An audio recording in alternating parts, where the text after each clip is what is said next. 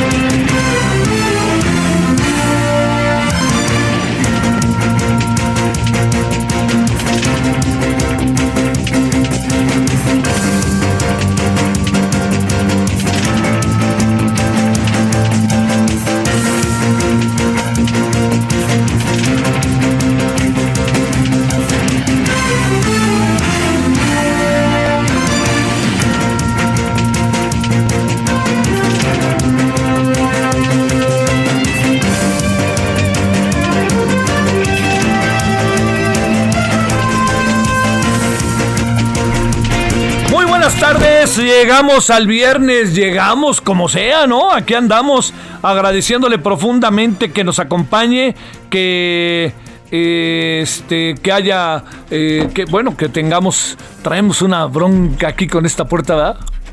No se deja esta puerta. Ayer fíjese que estando aquí de repente vi que no lo podían abrir y yo dije, en la torre ya me quedé encerrado. Como, ya sabes, no así como la película de John Travolta, aquí voy a estar encerrado y aquí, porque además, pues, cómo me pasan la comida, cómo me pasan la ropa, cómo. No, dije, esto va a estar, pero chido. No, no, lo digo jugando, por supuesto. Oiga, bueno, yo espero que haya pasado hasta ahora un buen viernes. Es eh, bien el fin de semana. Estamos en medio de un puente eh, escolar, ¿no?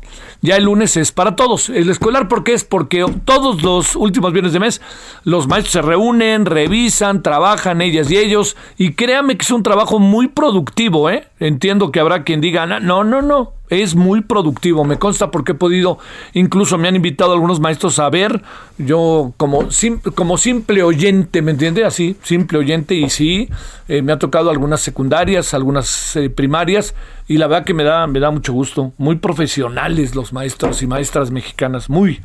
Bueno, Ah, Lo que pasa es que ahora se reúnen en Zoom, ¿no? Como puede usted imaginar. Pocas veces se reúnen todos, si no es con la sana distancia. Por más que algunos estén vacunados, como su servidor, que sigue manteniendo pues la sana distancia, el cubrebocas, todo eso. Bueno, eh, deseando que pase un buen fin de semana. El día lunes se va a celebrar a Benito Juárez. eh, y este, ya sabe que es un prócer de la patria, pero es un megaprócer del presidente. Entonces, con mayor razón, la semana que entra se va a celebrar a Benito Juárez con todo lo posible. Ahora sí que absolutamente todo lo posible, así van a, a, este, a celebrarlo. Bueno, este es uno de los asuntos. ¿no? Que estamos en medio de un puente. El otro, yo entiendo que es un asunto delicado. Ahí le va. Eh, mire, cómo, cómo plantearlo, es decir, cómo, cómo darle, ¿no? Así el, el- la dinámica idónea, ¿no? Para, para poder todos ponernos como en sintonía, estemos a favor o en contra de lo que su servidor le va a plantear. Mire, yo creo que, así como haciendo una historia reciente, el presidente eh, López Obrador, como militante de partido, se acabó peleando con el PRD y se acabó peleando en algo que nosotros sabíamos que iba a pasar. El presidente incluso pasó algo que a mí a la fecha me causa sorpresa, no me deja de sorprender. ¿Usted conoce algún partido político que acepte que un militante se tome unas, un descanso o que solicite una licencia para dejar de pertenecer al partido? Yo no conozco a alguien, no conozco partido que lo contemple. Pero el presidente lo hizo y el PRD se la tragó enterita porque sabía lo que significaba que el presidente se fuera. No, si de cualquier manera se iba a ir, pero no es lo mismo les informo que me voy a ir a que me vaya ahorita. Bueno, ese asunto lo que generó, bueno, ya era motivo, o sea, no era que el presidente pidiera una licencia de militancia perredista, sino tenía que ver con que el presidente ya no quería nada, no tenía nada que ver, no, no tenía en su cabeza el PRD. Entonces hizo un partido. ¿Hizo un partido con quién? Pues con perredistas, con priistas. O sea, una de las canteras de Morena es el PRI, hombre. Bueno, entonces lo hizo el partido y el partido lo acabó haciendo un poco imagen y semejanza de él, ¿no? Por supuesto, hay muchas voces allá adentro profundamente respetables. Pero el partido estaba, está hecho a imagen y semejanza del presidente. Y ya el presidente, como presidente de partido, como eh, el, que determina cómo son las candidaturas y en buena medida decide quién sí y quién no, pues el presidente llegó más adelante, eh, más, más adelante llegó a la presidencia, candidato a la presidencia, y en la presidencia, pues ahora sí que dirige el tránsito. Todo el tránsito está en manos de un señor que se llama Andrés Manuel López Obrador. Una cosa es hacer el eh, un partido político a imagen y semejanza de una persona. Y otra cosa es buscar hacer un país a imagen y semejanza de una persona. Le voy a decir por qué. Porque los que conformamos este país no somos militantes de la causa de López Obrador, pero tenemos un profundo, en mi caso, respeto por su gestión. Puedo estar de acuerdo, puedo no estar de acuerdo, pero yo le tengo respeto a la figura presidencial y más en él. Un hombre que legítimamente, como pocas veces se había dado en, los últimos, en las últimas décadas, ganó la presidencia.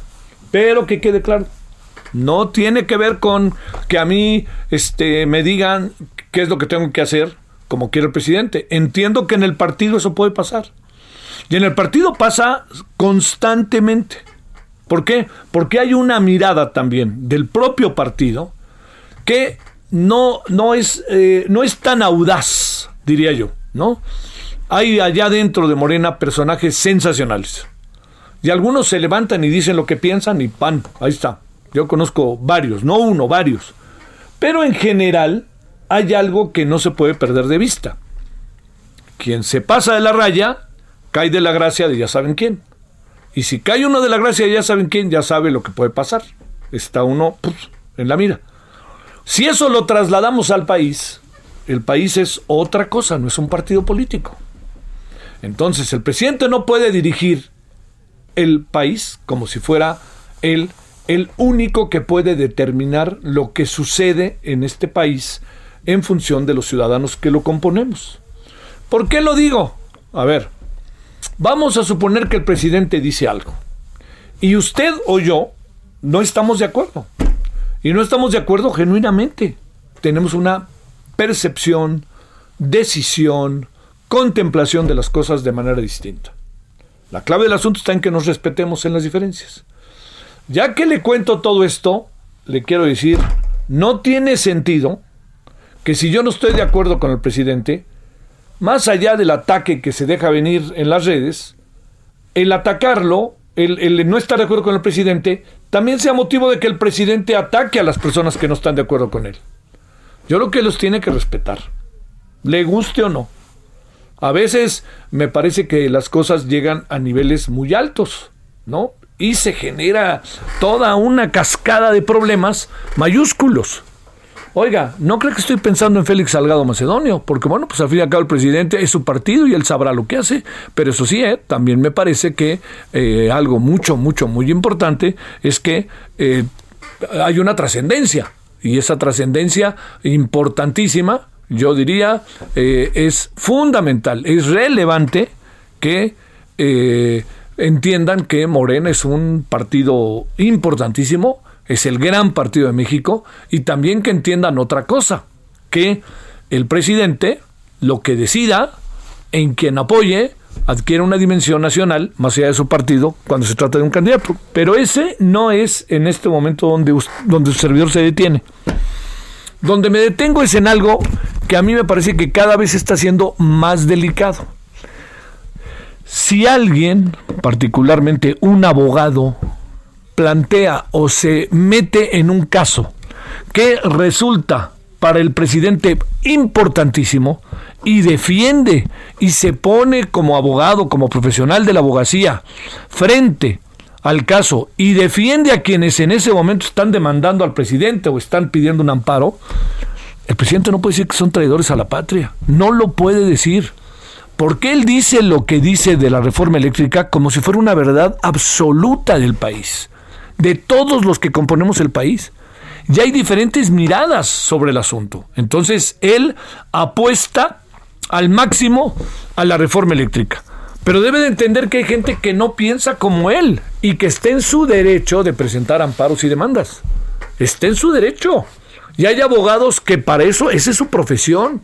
Pero traición a la patria porque yo no comparto la idea que tiene alguien, me parece que está, está cañón. Como diría el doctor, está, está rudo, ¿eh? Está rudo. Porque a lo que nos lleva es a una confrontación interna y entonces todo lo que se diga desde Palacio Nacional adquiere la dimensión de verdad absoluta y no, no y no. Así de fácil. Yo pienso diferente, usted piensa diferente. Hay quien piensa como el presidente. Y eso está bien, ¿no? Lo que fortalece a, a las sociedades y a los ciudadanos es la diversidad de opiniones. Eso es lo que la fortalece, porque es lo que enriquece. Usted piensa una cosa, otro piensa otra cosa, yo pienso otra cosa. Pero en todo ese proceso me queda clarísimo que hay alguien que dirige el tránsito.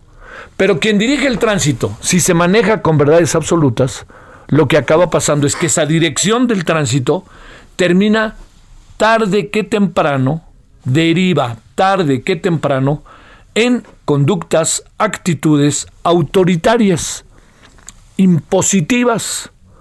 Y yo me niego a pensar que el presidente tenga ese carácter. No dudo que tenga su carácter fuerte y que no le gusten algunas cosas y vámonos, ¿no? Arremete. Pero espéreme, el presidente apela sistemáticamente a que él es un hombre libertario y es un hombre democrático. Entonces, la democracia es un derecho de la sociedad, pero es un derecho que significa el gobierno del pueblo, pero no de cierto pueblo, sino de todos los que componen, a los que no a todos hay que escuchar, sería una locura, pero a las diferentes voces que están en la sociedad que piensan de manera diferente a quien gobierna. Aunque quien decide es quien gobierna, pero quien decide es que gobierna se atiene a las reglas de la democracia que pueden llevar a la interpelación, a las demandas, a las denuncias en contra de las decisiones que toma el presidente. Y es la vida. Oiga, va para largo, va para largo. Lo que hoy hizo el presidente en la mañana a mí no me gustó nada. Así se lo digo, nada, ¿no?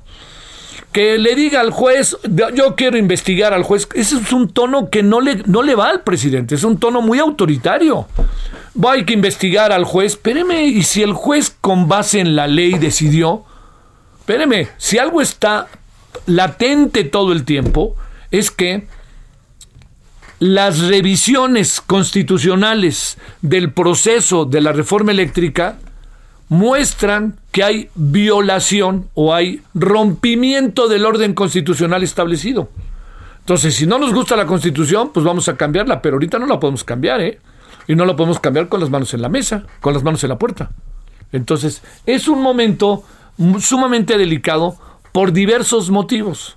Uno de los más importantes es por el rumbo que pueden tomar las cosas. Cada vez que no le guste algo al presidente, se va a remeter con todo. Tiene el derecho, el derecho, así, de que si algo no le gusta, lo manifieste como lo manifieste. Le puede gustar a usted o no.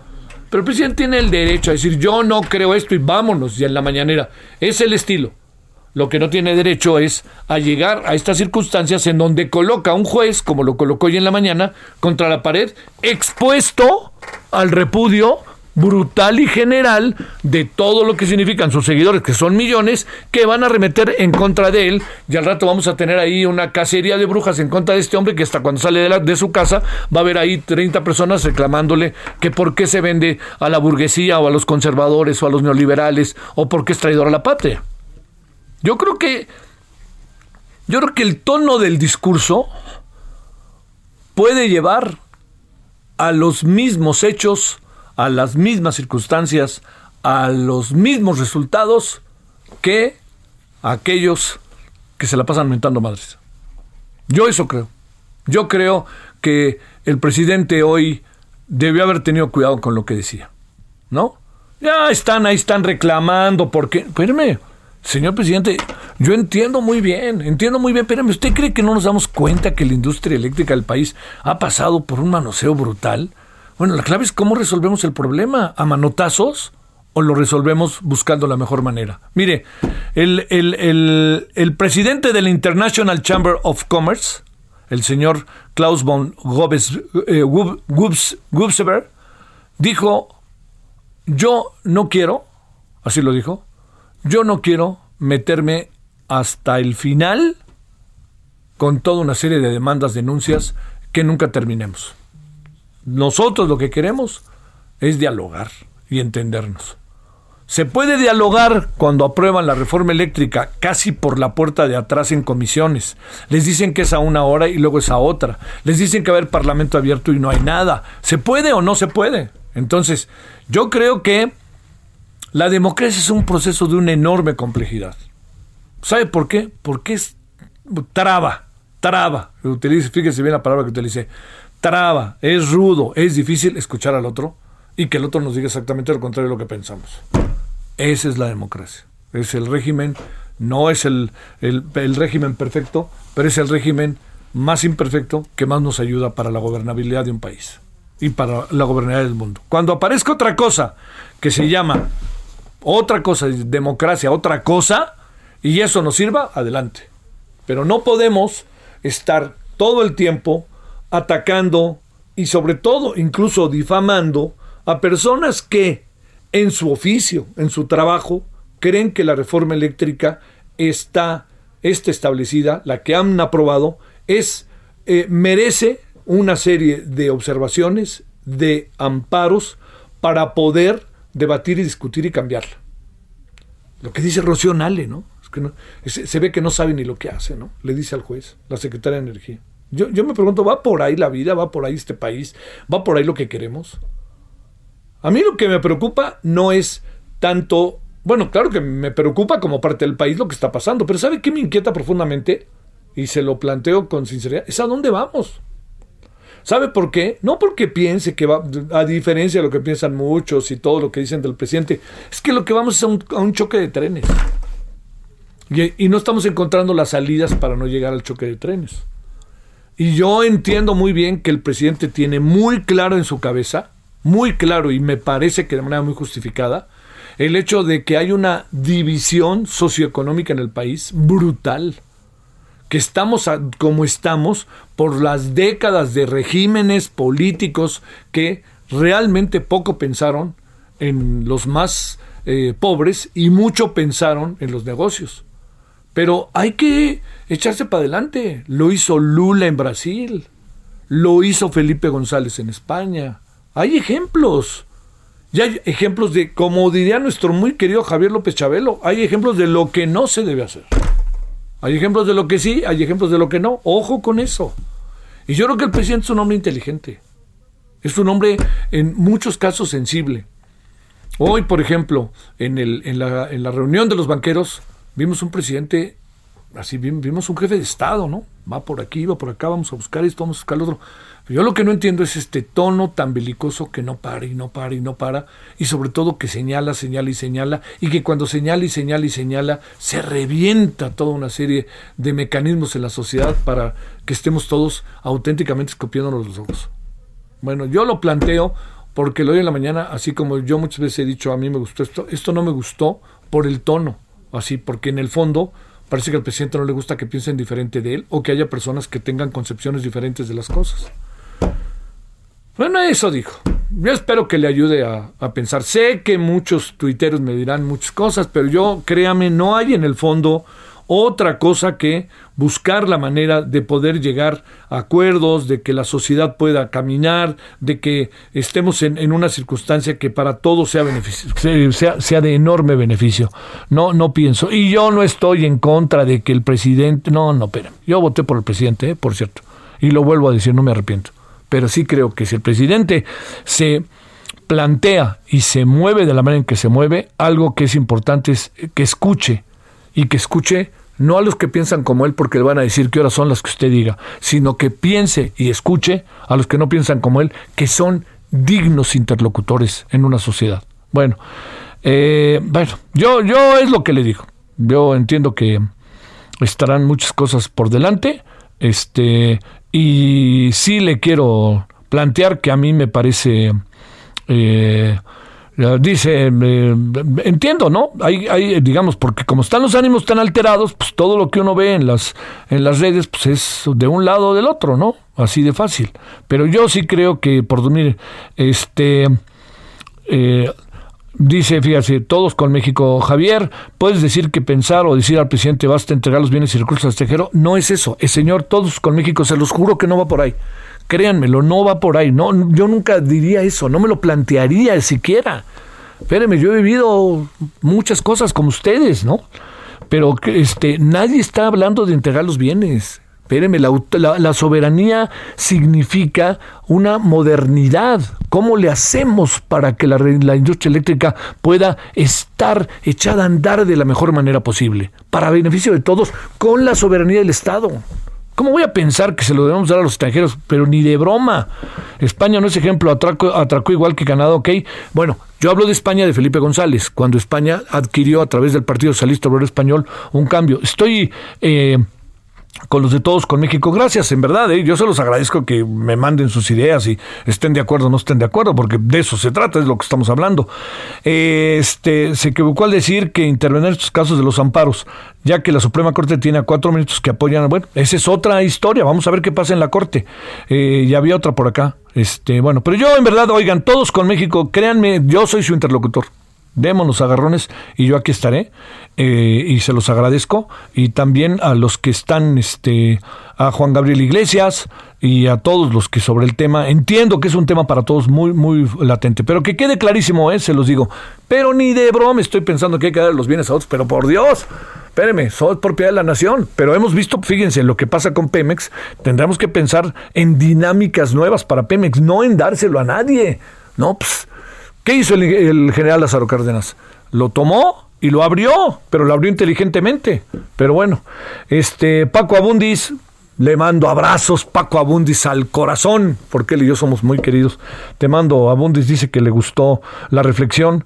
Este, a ver, Juan Gabriel Iglesias, recordemos el que pues están los magistrados, pero es el momento, a ver, Paco Abundis piensa como, ah, háblale a Paco Abundis, ¿no? Y después de la pausa hablamos con Paco Abundis. ¿Sí te parece, Paco?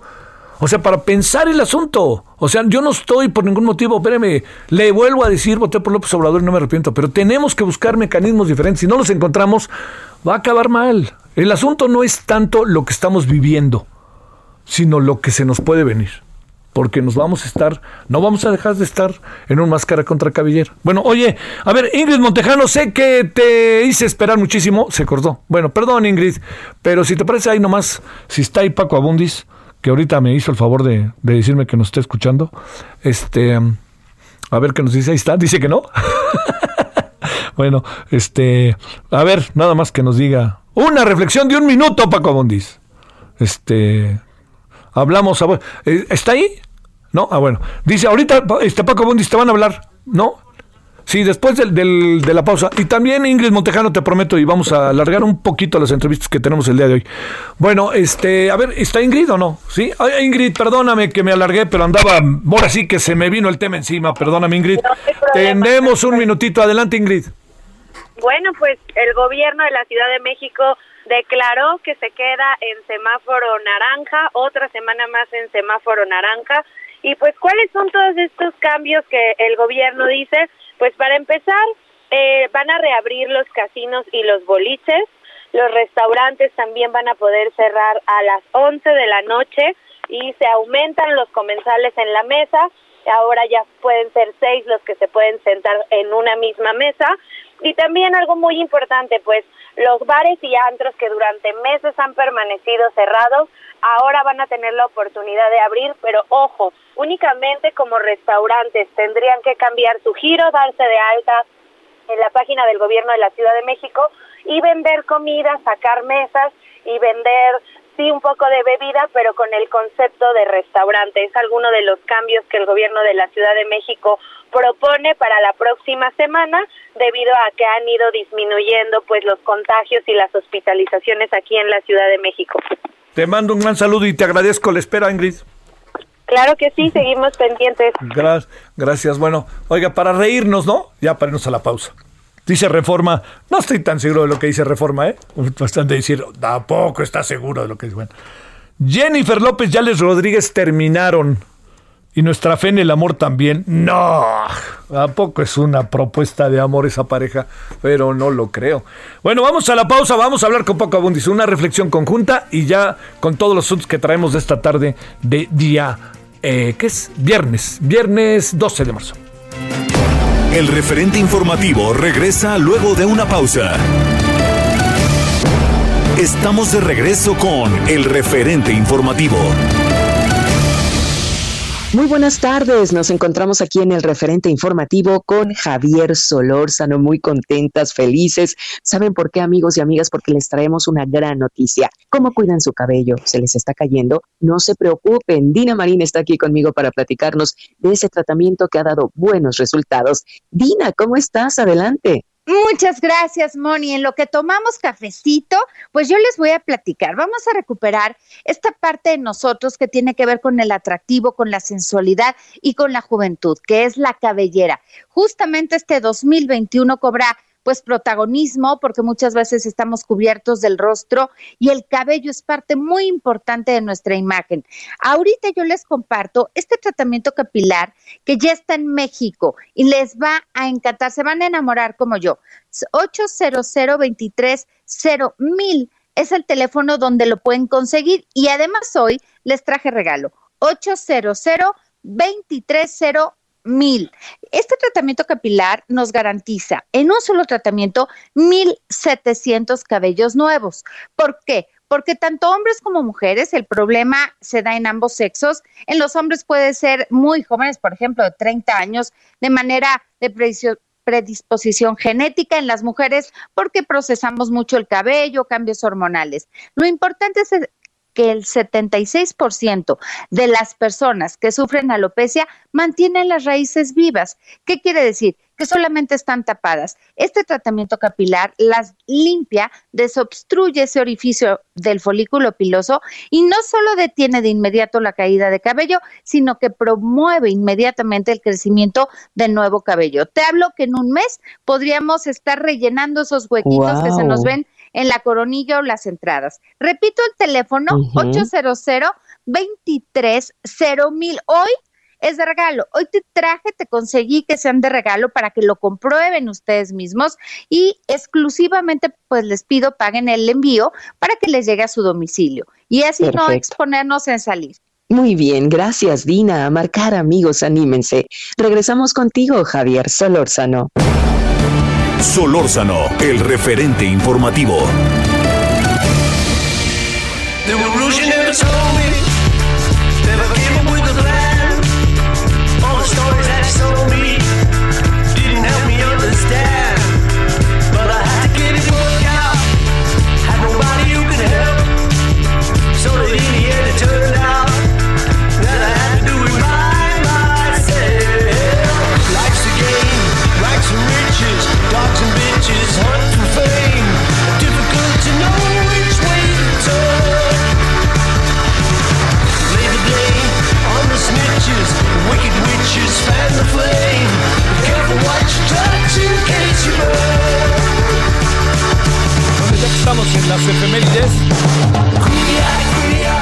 Estamos en las efemérides que están muy tristes algunos porque se separaron Alex Rodríguez y ¿cómo se llama?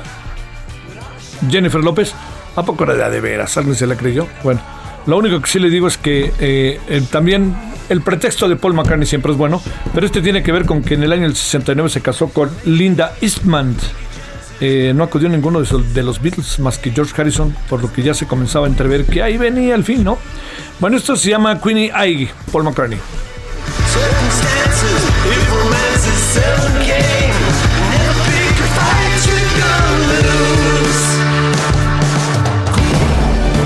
Solórzano, el referente informativo. 16.34 en hora del centro y como le dije Paco Abundis, querido Paco, ¿cómo has estado? Eh, Javier, ¿cómo estás? Qué gusto. Te agarro seguramente manejando, entonces nomás ten cuidado, ¿no?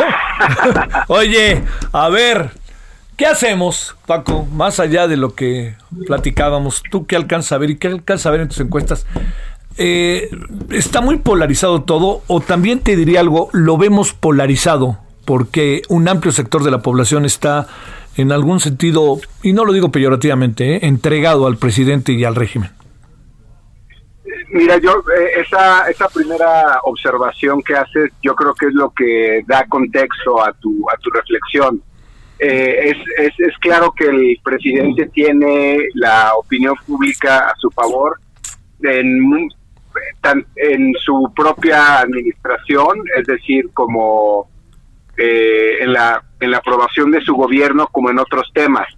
Pero ahí es donde creo que tu reflexión es fundamental, es una que tenía Toqueville desde, digo, está hablando de un clásico, sobre el, el, el derecho de las minorías.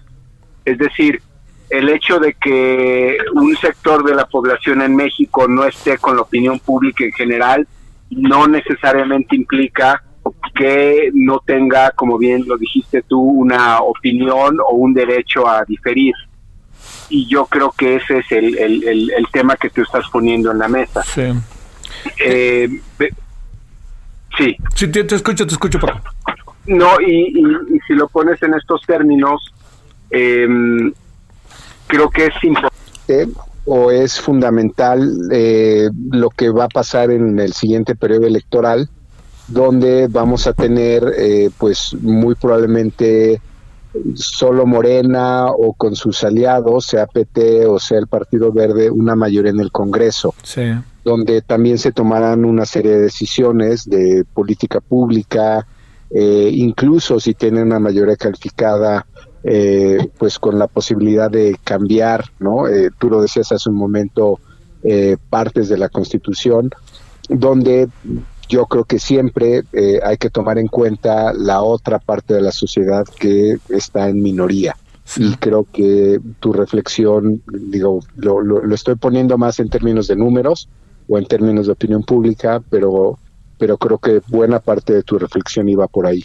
Oye, Paco, a ver, para, para cerrar este inesperado y grato diálogo contigo, déjame plantearte, Paco, este, eh, algo de lo que tú tienes en números y que investigas regularmente en parametría, ¿nos dice algo sobre esto? ¿O estás, es decir, en buena medida lo que nos estás diciendo, en buena medida está fundamentado en eso precisamente que sistemáticamente anda investigando parametría? Sí, no, digamos, los números que tenemos que van, por un lado, eh, eh, pues que tenemos un seguimiento constante sobre distintos temas de opinión, distintos temas de política pública, como, como siempre hemos compartido contigo, Javier. Eh, viene la, la, otra parte que es la dimensión electoral, que sería la que yo creo que hoy está en los ojos del ciudadano. Sí. Y, y creo que hacer escenarios sobre lo que vamos a votar o vamos a tener el próximo 6 de junio es, es interesante por las consecuencias que pueda tener. Y tú estás adelantando una reflexión eh, en varias dimensiones de la importancia de la opinión pública, del, del, juicio público, que también soy el primero que hay que advertir que hay que tener cuidado con eso, ¿no? El, juicio público es uno y eso no significa necesariamente que la, que la mayoría tenga la verdad. Eh, eh, y, y, yo creo que buena parte de, de las acciones del presidente se sustentan en eso, pero está el otro lado, como te mencionaba, que es este de, pues, el derecho a disentir o el derecho de la minoría. Claro. Y, eh, y yo creo que ese es sobre el que tenemos que reflexionar. A veces ya no nada más en opinión pública, yo te diría, pues, también en términos legales o en términos de, de, lo que pase con nuestra próxima Cámara donde se van a tomar decisiones fundamentales para este país. Oye, si se han tomado decisiones importantes hasta ahora, las que vienen van a ser más importantes todavía. ¿eh? Por ahí, digo, quiero adelantar un poco tu reflexión. Sí, sí. quiero, quiero, nada más este, subirme en tu... En tu este... Honrado, honrado estoy, mi querido Paco, tú lo sabes. No, al contrario, y decir, bueno, eh, si así están ahora en términos de opinión pública, canjeemos o convirtamos eso en, temas electorales y eso ya tiene implicación a nivel toma de decisiones, Congreso, política pública, este, legislación, ¿no? El presidente anda en el 70%, como él dice, ahora, ahora ha bajado. Eh, viste la de Mitofsky, ¿no? Que ya lo está colocando como en 57, creo, una cosa así. El problema es que son encuestas online, Javier, y no, no, no, no capturan no Sí, claro. Pero si revisas todo lo que hay eh, hecho cara a cara en vivienda, léase lo del Universal, lo que está haciendo Reforma. En este país no hay otra forma de investigar bien más que haciéndolo cara a cara y en vivienda. Porque si no, digamos, estás en, si tiene, si haces telefónicas es quien tiene servicios, si haces online es quien tiene servicios y además tiene tecnología o capacidad de acceso a la tecnología. Y no hay forma de compensar por el otro público que te estás perdiendo. Entonces, si revisas prácticamente todas las que están hechas cara a cara, pues todas eh, tienen al presidente entre 60 y 70, sí, ¿no? Es decir, es, es, eh, eh, es, el dato más, más, más confiable o el que representa al universo de la, de la opinión pública. Entiendo que algunos colegas intentan usar ponderadores, si tienen telefónicas, o, pero en realidad esos ponderadores son ponderadores demográficos. Un poco lo que demuestra la elección en Estados Unidos, la última, que si bien terminó ganando Biden, es que por más que intentes ponderar por demográficos, no te alcanza para reflejar lo que está pensando la, la opinión pública en el, en el agregado. Entonces te diría, no, en realidad el presidente está así entre 60 y 70.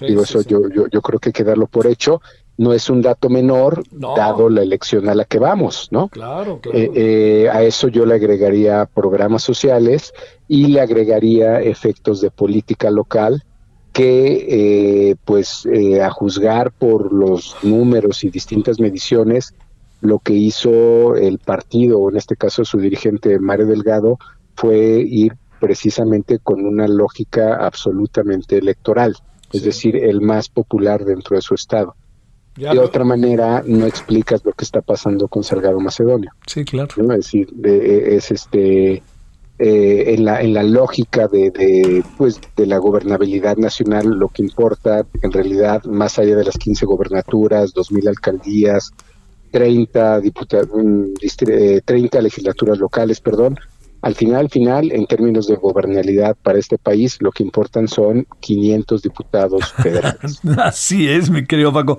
Está bajando Morena, eh, vi una encuesta incluso eh, que, colocaba que estuviera bajando en algunos estados, que hay algunos efectos colaterales, eh, sobre todo para las elecciones para gobernadores. ¿Estás viendo algo así o no? Mira, eh, es, un, es un buen debate. Te, diría, no, no creo que esté bajando, creo que está muy estable y eso voy con que eligieron, bueno, hicieron una elección de candidatos óptima, ¿no? Dentro de su propio contexto. Eh, sí te diría que gente como Clara Luz en Nuevo León es, era la mejor candidata. Te puedo hablar de Laida Sansores en Campeche, te puedo hablar de... Eh, eh, alguien como Celia Maya, que para mí ha sido una gran sorpresa en Querétaro, yo no sabía quién era, ¿no? Pero pues digo, no, eh, por lo, creo que ahí es un es territorio panista claramente, pero me impresiona que de pronto ya puede ser competitiva. Eh, la, serie de mujeres que escogieron, por ejemplo, me parece que es este una una una es la mejor, digamos, en, en incluso eh, quitando el género entre hombres y mujeres. Y entre los otros estados que tienen hombres como candidatos, eh, Sinaloa, Nayarit, eh, Baja Sur, pues escogieron a los mejores y, lo cual te habla de una lógica electoral o de poder muy clara. entonces,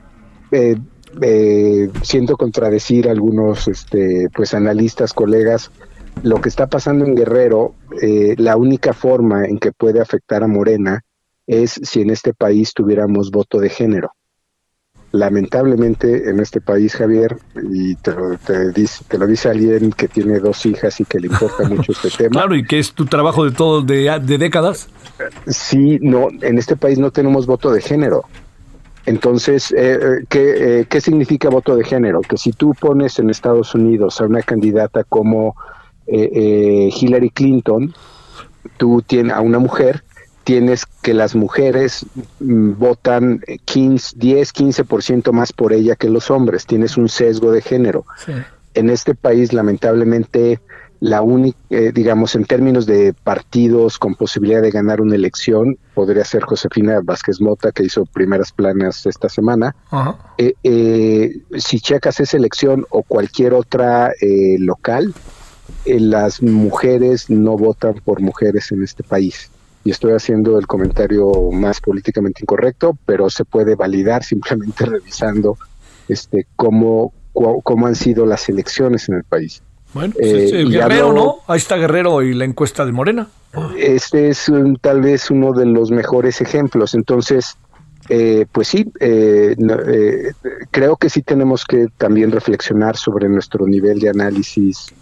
Yo como broma lo digo como política chilanga o análisis chilango, pero lo que pasa a nivel regional es muy distinto a lo que pasa en la Ciudad de México. No podemos juzgar bajo los estándares de, digamos, de la discusión.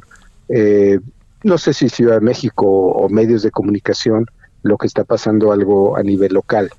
Entonces, eh, digo, lo, que pasa en Guerrero es su tema y ya veremos la consecuencia de esto o quién termina ganando y si deberá ser tan popular este candidato o no. La, eh, eso es un tema. El otro es que eso tenga algún costo sobre un partido que, eh, eh, que, tomó esta decisión en las otras 14 elecciones o en el resto del país, es un poco mi reflexión de es poco probable porque no tenemos voto de género en este país. Entonces, para que eso suceda, deberías tenerlo primero. Sí. Y, y, y, no, pues ese mecanismo no está activado. Y yo sí te lo diría como un tema de reflexión ya sea para una campaña, ya sea para para una, eh, eh, pues no, no, sé, para, para tomar conciencia ¿no? de lo que significan estas decisiones. Y eh, en el ideal en México, pues sí, si hubiera una candidata mujer, deberían las mujeres activarse y votar por ella y ya veremos si pasa en las gobernaturas donde hay mujeres como candidatas, ¿no? Oye, pues gracias por este inesperado diálogo y te mando un grandísimo saludo, mi querido Paco. No, al contrario, felicidades y siempre me encanta escucharte y bueno, era inevitable que te mandara un abrazo y una felicitación. Ya, ya, lo diré, hasta te extraño. ¿Te acuerdas qué bien la pasábamos en ese canal? Pero bueno, así es, es recíproco, recíproco, Javier, recíproco. Un abrazo, Paco, gracias, Paco Abundis. Al contrario, un abrazo, Javier, gracias. 16:47 en la hora del centro. Solórzano, el referente informativo. Bueno, vamos a seguir con el tema sobre amparos, sobre denuncias, reforma eléctrica y quiénes las instrumentan, quiénes son los abogados y qué les pasa con ellos. A ver, reflexionemos sobre eso a través del doctor en Derecho Julio Jiménez. Julio, ¿cómo te va, doctor? Buenas tardes. ¿Qué tal, Javier? Muy buenas tardes. Un gusto saludarte a ti y a tu importante auditorio. Gracias por la oportunidad. Te lo agradezco. A ver, ¿qué piensas de todo esto de traición a la patria, de en qué está pensando ese juez, de las propias, este, de los propios, este, amparos que han presentado eh, abogados, pues, como representantes de, de cierto sector de la industria eléctrica? Bueno, ahí lo dejamos, mi querido Julio. ¿Cómo lo ves? Fíjate que se cumple Desafortunadamente, lo que ya te había comentado hace dos semanas, se cumple este pronóstico en donde te decía yo que esta iniciativa preferente que venía a reformar la industria eléctrica en México y que venía a afectar de manera grave la libre concurrencia y la libre competencia y que afectaba directamente las inversiones de capital de varias empresas nacionales y extranjeras iba a verse resuelta, iba a ser motivo incluso objeto de pues de juicios de amparo, un tsunami de juicios de amparo, incluso pues ya el Poder Judicial ha hecho un pronunciamiento, ya tenemos un juez de distrito, un juez segundo distrito que ya en términos del artículo 128 y 143 de la ley de amparo, pues ya resolvió otorgar esta, esta medida cautelar provisional, eh, Javier, si me lo permites aclarar, esta medida cautelar de carácter provisional no se ha resuelto el fondo del juicio de amparo, evidentemente viene a, restituir y viene a poner en condiciones de vigencia nuevamente, provisionalmente, claro está, pues condiciones que evidentemente vulneran los intereses y los derechos humanos de los quejosos. Y aquí hay que ser muy claro, el juicio de amparo procede, se admite a trámite, se otorga una medida, una medida cautelar, entiéndase de suspensión provisional, para que evidentemente los efectos y consecuencias de esta, de esta entrada en vigor, de esta norma autoaplicativa de carácter general, federal obviamente, esta reforma, pues no vaya a causar efectos, daños o perjuicios en la esfera de derechos e intereses eh, de estos promoventes. Permíteme decirte, Javier, que yo escuché el día de hoy pues una serie de comentarios, una serie de especulaciones que ponen, que ponen y que ponen, yo diría, en riesgo y que exhiben de alguna manera la, el profundo desconocimiento del titular del Ejecutivo, porque yo creo que eh, en su carácter de poder ejecutivo, él tiene una esfera de competencia, tiene facultades exclusivas en el artículo 89 constitucional, en donde él debe entender que la división de poderes, la autonomía, la independencia del poder judicial, pues él no, no tiene por qué intervenir, no tiene por qué especular, no tiene por qué andarle ordenando, sugiriendo o amenazando en una tribuna pública, en una conferencia de prensa, pues que se va a solicitar al Consejo de la Judicatura que se revise el actuar de este juez federal, un juez de distrito en materia administrativa, pues que obviamente está actuando en términos de ley, está reconociendo pues que los alcances, que las consecuencias y que los efectos de esta ley, como yo te comentaba hace dos semanas, pues es a todas luces violatoria de nuestra Constitución. Esta, esta reforma reitero, vulnera los derechos humanos, afecta a los intereses económicos y va a poner a México en un escenario muy, muy complejo, eh, Javier, si me lo permites. Eh, va a poner un escenario de incumplimiento incluso a nivel internacional, porque nos vamos a ver en terrenos de arbitraje comercial ante organismos internacionales. Permíteme comentarte, Javier, a ti, a tu importante auditorio, que ya empresas canadienses pues ya, ya, ya acudieron incluso a instancias internacionales para solicitar el arbitraje comercial, porque recordemos que México, México no es una isla desierta, México es un país que forma parte y que es integrante y que está obligado a responder, a respetar y a cumplir los acuerdos de los cuales es parte y que están bastante ratificados en tratados internacionales como el TEMEC, los capítulos en materia de comercio, en materia de, generación de energías limpias, México está obligado a cumplirlo. Eh, no, no, te menciono los acuerdos de París, todos los acuerdos en materia medioambiental, Javier, pues son temas torales, temas fundamentales. Y recordarás bien, Javier, que hace 15 días te comentaba yo que bueno, pues es preocupante porque a, nivel económico México pues se obedece y es siempre sujeto de evaluaciones constantes por parte de organismos que certifican, que evalúan y que califican el grado de inversión. México podría verse pues en un escenario de discrepancia o de desconfianza ante este grado de inversión y que si no lo retiran, lo disminuyen o generan algún tipo de especulación sobre este grado de inversión, te quiero decir Javier que entonces sí México si ya estamos en condiciones verdaderamente complejas a nivel económico, pues así nos veríamos en una condición de emergencia y de quiebra técnica concurso mercantil, porque evidentemente toda la inversión extranjera pues saldría del país, los capitales empezarían a fugarse en nuestra nación y no te quiero platicar las consecuencias eh, más allá de económicas, sociales que esto va a generar. Pero todo esto, permíteme decirte, Javier, ¿Sí? obedece a intereses político-electorales, Javier. Aquí hay un mensaje político electoral. Aquí hay una presencia muy fuerte de un interés por demostrarle y por decirle al pueblo bueno y sabio, no a aquellos que piensan distinto, no, no, al pueblo bueno y sabio que esto, que esta reforma es en beneficio de la soberanía, la autonomía y el control de la generación de electricidad de nuestro país y que nadie nos va a poder decir ni cuándo, ni cuánto, ni en qué precio vamos a poderla vender y que va a ser más barata. No es cierto. Lamento, lamento decirte, eh, Javier, a ti, tu importante auditorio, que esto no va a suceder, que esto por el contrario, el uso de combustóleo, este, este producto consecuencia de la refinación, además de ser un producto que genera eh, gases de efecto invernadero y que es altamente contaminante, pues va a salir más caro, más caro la, la propuesta de solución que el problema que tenemos de origen.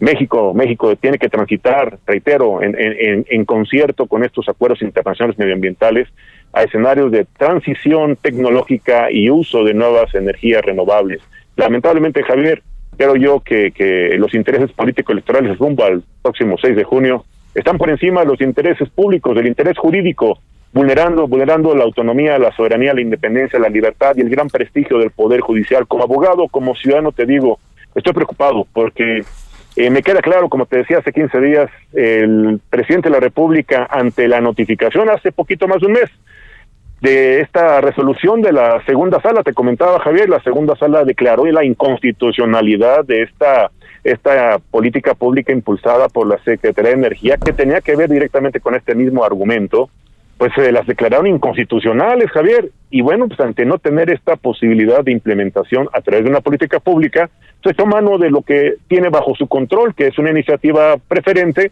y claro, bajo su absoluta disposición de un Congreso, mayoría de, por cierto, Morena, donde además se negaron, ah, dicen por ahí, eh, Javier, que en el terreno de las ideas el debate es legítimo. Sí. Y que cuando la ignorancia, la ignorancia, la soberbia y la prepotencia está por encima de la razón, es imposible cualquier negociación. Y aquí creo que se dio ese fenómeno porque se negaron a, un, a una discusión abierta, pública, responsable, respetuosa, a un, a un parlamento abierto en donde pues se negaron categóricamente y se fueron directo a una aprobación, Javier. Sale, doctor. Pues este, gracias por tu opinión, como siempre, Julio. Muy buenas tardes. Gracias, Buen Javier. viernes. Fuerte, fuerte abrazo a tu importante auditorio. Excelente fin de semana. Seguimos en comunicación. Gracias. Bueno, vámonos a una pausa. Tenemos buenos asuntos esta noche, por cierto, ojalá nos acompañe. Vamos a hablar de tenis del de Acapulco, ¿eh? así como la ve, y vamos a hablar de Iván Macías, fotógrafo. El referente informativo regresa luego de una pausa. Tarde a tarde, lo que necesitas saber de forma ligera, con un tono accesible. Solórzano, el referente informativo.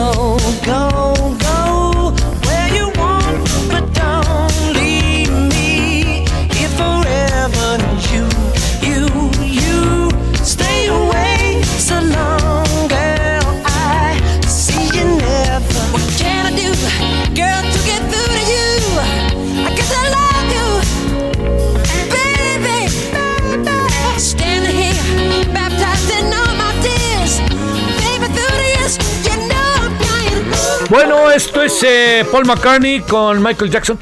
Yo no fui tan fan de la canción Black and White. Entiendo su sentido, ¿eh? Pero así como no me gustó mucho, mucho que digamos la canción. Pero el sentido de la canción sí. Pero esta sí, le debo de confesar que 666, dilo, dilo, dilo. Esta sí me parece como muy McCartney, ¿no? Muy McCartney. Pero sí le digo, entiendo que seguramente será irrespetuoso para algunos, pero la canción como tal no me acabó por gustar, pero el, sentido de la canción, pues claro que sí. Bueno, oiga, ¿por qué? Porque un día como hoy se casó Paul McCartney, ya sabe que estamos buscándole por dónde, ¿no? Así que pues, espero que saquemos mañana un home run de Alex Rodríguez o algo así, porque ya se separó de Jennifer López y eso que, que tiene tan atareado al mundo de la farándula. Bueno, eh, escuchemos 666. What can I do, girl, to get through to you?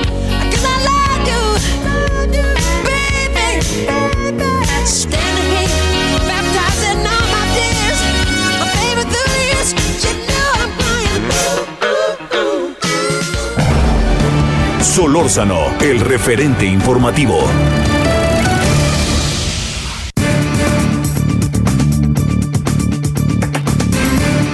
No, vámonos a las 17 con 13 en hora del centro. Y siempre es un enorme gusto poder hacer balances de cómo va el COVID, tener la oportunidad de platicar con él. El doctor Fernando Vidal Martínez, médico internista, cardiólogo del Instituto Nacional de Enfermedades Respiratorias del INER.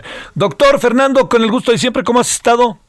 Javier, excelente viernes, excelente puente, pero recordar a la gente que el puente puede llevar a masividades Sí. y eso a contagiarnos más. Y aunque la Secretaría de Salud ha dicho que hay menos casos, no podemos confiarnos ni bajar la guardia, Javier, a tus órdenes. Es importantísimo lo que acabas de decir. Primero, este, digamos, es un asunto de edad, doctor. No vais a pensar que es otra cosa. A mis 69 años ya me vacunaron la Pfizer, muy bien organizado todo, muy bien estuvo absolutamente todo. Te confieso que, que, que acabas este también, ¿no? Siendo muy agradecido. Yo creo que es una obligación del Estado, ¿eh? pero muy agradecido con todo el personal que está verdaderamente esmerado, ¿no? En poder atender a toda la gente. Yo creo que es importante recordar a la gente que el personal que te apoya en la vacuna pues tiene un impacto importante para poder que tú eh, tengas la confianza necesaria para, a pesar de todo lo que se ha dicho de las vacunas, tú puedas tener esa sensación de que estás protegido. Es importante reconocerlo. Bueno, vamos a ver cómo eh, hay algunas vacunas mejores que otras. Es que me han en las pláticas hay personas que te dicen, no, es que la China no es muy buena, es que la Pfizer es terrible, es que lo que quieras. ¿Cómo poder ver, doctor, las vacunas en genérico, ahora que las empezamos a estar entre nosotros, porque mi abuelita resulta que ya se vacunó y entonces yo tengo que informarme como su nieto o como alguna cosa así, cuál vacuna le van a poner, etcétera. ¿Cómo podemos ver esto, doctor? Yo creo que es una cuestión importante lo que acaba de decir.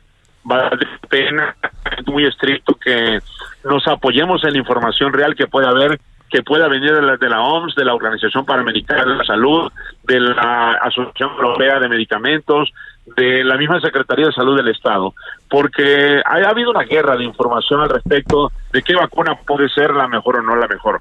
Solo hay que recordar que para que una vacuna entre en una fase para el humano requiere ser de estudios de investigación, pasar por una serie de fases que son importantes para poder determinar el impacto que va a tener, sobre todo como vacuna generando anticuerpos en la población. Sí hay que reconocer que algunas vacunas pueden dependiendo del tipo de vacuna que aplique, alguna, alguna, algún impacto sobre la gran producción de anticuerpos. Y esto puede hacerlo. Hablar de una marca o de algún país en general, pues a veces puede ser un poquito como alertar a la población a que no se vacune porque yo quiero esta, yo prefiero esta o la que sea. Lo más importante poder determinar, Javier, que la población tiene que vacunarse, que la generación de anticuerpos va a depender un poco de la vacuna, pero también del ser, de, de, la, de lo que tú tengas como ser humano y que obviamente el impacto que se tenga de protección con la vacuna, pues ya va a estar al futuro. Esto es importante porque si un servidor dice que tal o cual vacuna es mejor y produce más anticuerpos, posiblemente estaremos alertando a la población a que no se vacune o que exija algún tipo de vacuna especial, Javier. Es buenísima esa observación, ¿eh? O sea, quiere decir, a ver, ¿estarías de acuerdo con esta idea, Fernando? ¿La mejor vacuna es la, la vacuna que te aplican? Claro, eh, es un concepto brillante el hecho de que si tú te vacunas, es la mejor vacuna lo que vas a tener, porque así como para la influenza, es que no me quiero vacunar porque a mi primo le dio la reacción, a esto va a pasar, lo que sea, no conocemos mucho de la vacuna, yo le quiero decir que desde 2003, cuando empezó el SARS-MERS en, en, Arabia Saudita, en los países del Oriente, esta vacuna, las vacunas han ido produciéndose. Y yo creo que es importante reconocer el esfuerzo que tienen eh, los investigadores para que la población mundial pues esté protegida contra esto que es importante. La respuesta que viene contra el COVID en cada uno de nosotros, pues eso sí no lo podemos medir, pero sí hay que vacunarse. Sí. La mejor vacuna es la que acabas de decir, es vacunarse. A ver, ¿cuánto ¿Cuánto nos dura la vacuna? Es decir, en tiempo, por ejemplo, perdón que lo diga en primera persona, Fernando. Eh, me vacunaron el martes. ¿Cuánto me Seis dura? meses. Seis meses. Pero si yo tengo la segunda de Pfizer, ¿qué pasaría? No, pues tú tienes la oportunidad, por ejemplo, te vacunaron ahora y en 21 días o máximo 32 días vas a aplicarte la segunda vacuna y tendrás seis, seis meses seguidos de protección de anticuerpos. Posiblemente hay gente que tiene una mayor respuesta a la producción de anticuerpos, otros menos, pero casi siempre esa respuesta existe y obviamente por eso alguna segunda fase para que estemos protegidos porque puede suceder que no se no se aplique la segunda fase y estemos un poco desprotegidos en ese aspecto por eso alrededor de seis meses te protege la vacuna Eh, ¿Qué le pasará al- a este mundo en seis meses? es una algo bastante interesante, pero yo creo que si uno revisa la, lo que está sucediendo en Italia, en la India, en Pakistán, en toda esta zona, ya la gran producción de vacunas pues se va a tener. Aquí lo importante es tratar de evitar que se acapare por los países eh, eh, de primer mundista la gran cantidad de vacunas para que su población esté totalmente protegida. Si nosotros vemos de la cantidad de aplicación que se ha tenido en este país, pues todavía no cumple ni siquiera un 10-20% de la población total y esto obviamente pues sí alerta un poco a decir qué va a pasar en seis meses, a dónde vamos a llegar, realmente va a haber los recontagios, va a haber mayor mortalidad, llegarán nuevas cepas, qué sucederá no lo sabemos realmente, pero sí el mundo está luchando para que esto no se complique en un futuro, porque ya más de dos millones de muertes y más casi los 100 millones de contagiados, pues es verdaderamente interesante, importante lo que pueda suceder en un futuro. ¿Qué, ¿Qué puede hacer y qué puede no hacer una persona? Porque ahora, la- te digo, como la vacuna está tan cerca de nosotros, incluso uno, ¿qué puede hacer y qué no puede hacer una persona vacunada?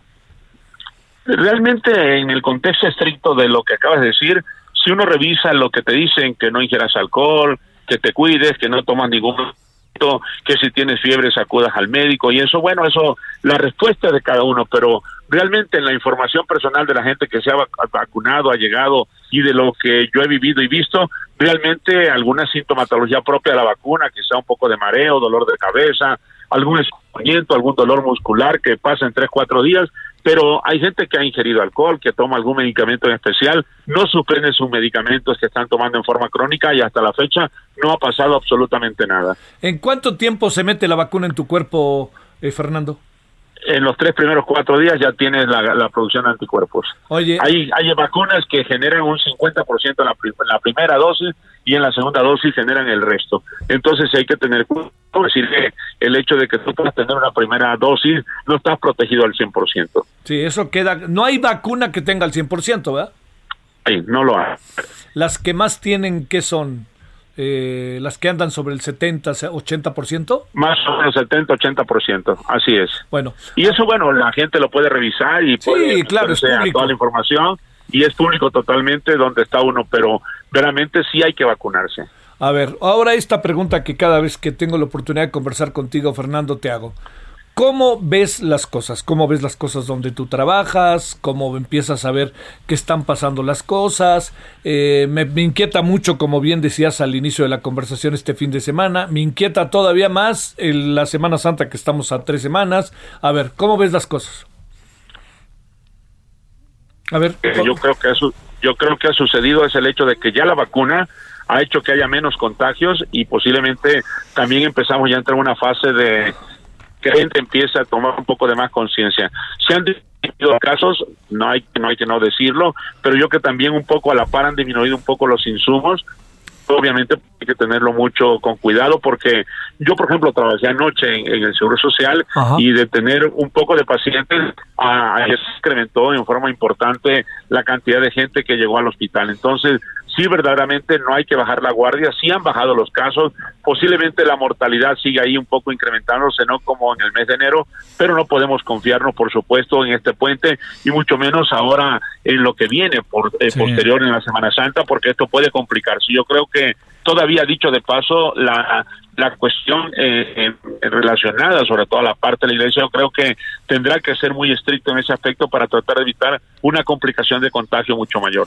¿por qué supones que anoche hubo más gente? ¿Qué, qué presumes? ¿Cuál es tu hipótesis, Fernando? Pues yo creo que un poco eh, el relajamiento de la gente, sí, y que estamos viendo que la gente aguanta un poco más y ya llega a los hospitales cuando verdaderamente Sí, las sí, cosas sí. están complicadas. Pero yo creo que sí, eh, eh, pues posiblemente existe algún otro factor, pero la verdad que yo creo que sí hay verdaderamente importante el hecho de que no podemos bajar la guardia, tratar de evitar las masividades, porque realmente este viernes, o sea, realmente está impactante la cantidad de, de gente que hay en las calles. Tendríamos que, que, porque ya nos dijeron que ahora los restaurantes, por lo menos en Estado de México, Ciudad de México, cierran a las 11 de la noche y ya podemos ir al boliche y ya podemos hacer muchas cosas. ¿Qué reflexión te da como, como médico y como tú que estás en la primera línea de batalla, Fernando?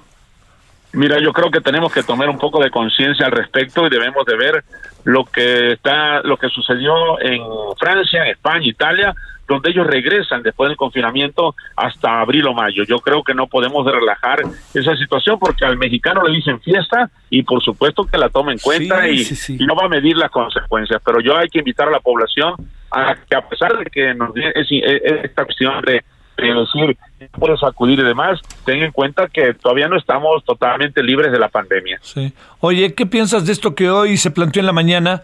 Eh, este, que, digamos, el- el- el- la idea de poder, de, de pensar de manera muy seria y muy firme y de llevar a efecto toda una estrategia de poder eh, vacunar a los niños. Pues yo creo que la población infantil eh, es de la menos que tenemos al respecto de gente que se contagia. Hay que decir que existen en los niños muchos factores que pueden complicar el, el hecho de la, del COVID, pero también hay que decir que esa gran cantidad, esas enfermedades que le, que le pasan a los niños, que pueden tener una mayor relación para que se contagien de COVID, realmente es muy poca. Entonces, yo creo que todavía hay que esperar un poco, hay que vacunar al resto de la población, no hay que adelantarnos porque realmente no hay vacunas, eh, está totalmente difícil para la población, falta la población económicamente activa y yo creo que a los niños que le da menos y donde te digo que muchos de los factores que pueden condicionar el COVID en los niños se los niños, yo creo que podría esperar un poco más. Quizá el adolescente mayor que está ahí a los 16, 17 años sería el top. Y hay que recordar que los niños producen muy poca trombina porque el, el endotelio al COVID es un endotelio sano, joven, y al no producir tanta trombina, el riesgo de tener eh, eventos eh, de, trombos y demás es mucho menor. Entonces yo creo que hay que tenerlo mucho en consideración. A lo mejor en las estadísticas que se tienen de los niños con ciertos tipos de enfermedades, como síndrome de Down, manifestaciones congénitas, fibrosis eh, eh, pulmonar, fibrosis quística, etcétera, a ellos yo creo que sí la pena vacunarlos. Bueno, a ver, lo último, este, eh, en, lo que corresponde a la estrategia que de cosas que nos han gustado y no nos han gustado, algo que comentar para cerrar, tomando en cuenta que este, que, que bueno, el, el vocero apareció, ya sabes, ahí en la colonia Condesa y se defendió y le echó la culpa a los medios. A ver, tú desde dentro tienes opinión sobre esto. ¿Qué piensas, Fernando?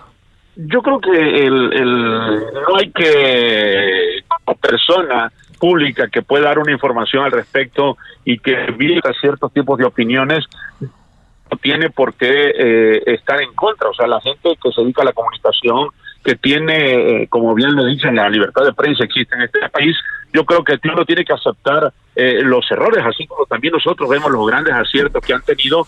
Yo creo que una, una cuestión de poder eh, escuchar a aquellos asesores, a aquella gente que, que puede decirlo, pues valdrá la pena. No hay necesidad de, de echar una culpa a alguien. A veces la, la situación puede complicarse. No es culpa del gobierno el hecho que se haya presentado el COVID. A lo mejor algunas estrategias sí tuvieron que haber sido más estrictas, pero bueno, al tiempo todo esto tiene que valorarse y en un futuro ser una cuestión de aprendizaje para, para todo, no nada más para el gobierno en general, sino también para creo que sí tenemos un, un gran problema y hay que decirlo también la población tiene una gran culpa de, la- de que esto se haya incrementado y vemos los días de diciembre, por eso enero fue totalmente fatídico. Pero yo creo que sí hay que decirlo, Javier, así como hay aciertos en, en el gobierno, también hay errores, pero yo creo que aceptarlos y tratar de modificarlos y de evitar que no se presente un futuro, pues también yo creo que es aceptable para que eso no pase absolutamente Claro, nada, echarle la culpa a nadie, pues. Oye, doctor, bueno, pues este, ¿qué? ¿Trabajas el fin de semana o vas a por, por fin a tener un fin de semana libre o algo así, doctor? No, voy a voy a descansar un poco, voy a tratar de, de que las cosas estén bien, a, a agarrar un poco de pilas en este fin de semana que no que no va para poder de una manera distinta ver lo que viene. Yo te quiero decir que eh, acaba de salir una gran publicación en el British Journal Medicine sobre el long COVID, lo que pasa a la gente después del COVID, que yo creo será un tema interesante posterior a una Oh. entrevista, si me lo permite, Javier. Sí, claro. Se han determinado ya 55 manifestaciones clínicas de la gente que ha tenido COVID entre los 14 y los 100 días y que es muy importante que la población sepa para que no se desespere. Sí. Y a tocar la lira el fin de semana, ¿no, Fernando? Por supuesto, yo creo que hay que tratar de componer algo como esa música que pusiste al principio para que nos, nos alegre totalmente. Bueno, te mando un gran abrazo y siempre el agradecimiento, Fernando Vidal. No, al contrario, a ti Javier por la por la atención. Que seguir insistiendo que no nos confiemos, el hecho de que venga un puente hay que disfrutarlo en familia y poder estar tranquilos para evitar una mayor mortalidad y un mayor contagio posterior. Y seguir con las medidas que siempre hemos tenido, eh, como tú lo dices, hay que pensar que el cubreboca y la sana distancia seguirán siendo ese punto importante que hay que tener. Un abrazo, hasta luego. Muchas gracias, Fernando. Buenas igualmente, tardes. Javier, igualmente, buenas tardes, buen fin de semana. Sale 17 18 la hora del centro. Solórzano, el referente informativo. Ahora sí que, como diría aquí el viejo dicho, hablando del rey de Roma y el que se asoma, que es un dicho que me gusta mucho. Iván Saldaña, estábamos hablando del rey de Roma y el que se asoma. Cuéntanos qué traes. ¿Qué tal, Javier? Amigos del auditorio, buena tarde. Pues hoy eh, la diputada federal del PRD, Frida Esparza, presentó este viernes una denuncia de hechos ante la Fiscalía General de la República en contra del subsecretario de Prevención y Promoción de la Salud, Hugo López Gatel Ramírez, por poner, y la cito textualmente, en riesgo la salud de la población al pasear por calles de la colonia Condesa de la Ciudad de México, pese a ser positivo en la prueba de COVID-19.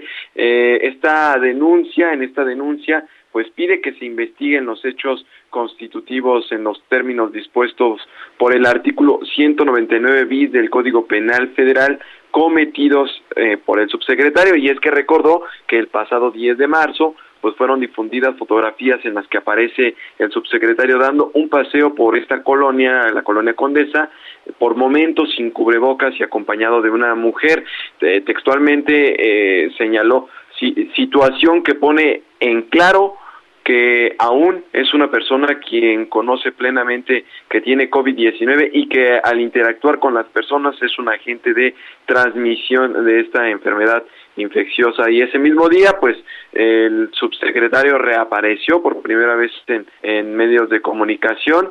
en la conferencia vespertina de COVID-19 eh, tras 19 días de ausencia, eh, y pues eh, ahí señaló que eh, pues está recuperado, pero que todavía en una prueba en la que salió, pues salió positivo y pues con altos índices eh, todavía de riesgo de que sea contagioso. Y pues esta bueno esta esta esta denuncia también fue respaldada por los diputados de la misma bancada del PRD firmada por cada uno de ellos. No son muchos Javier son 10 11 diputados los del PR, los del PRD pero pues todos respaldaron esta denuncia en contra del subsecretario.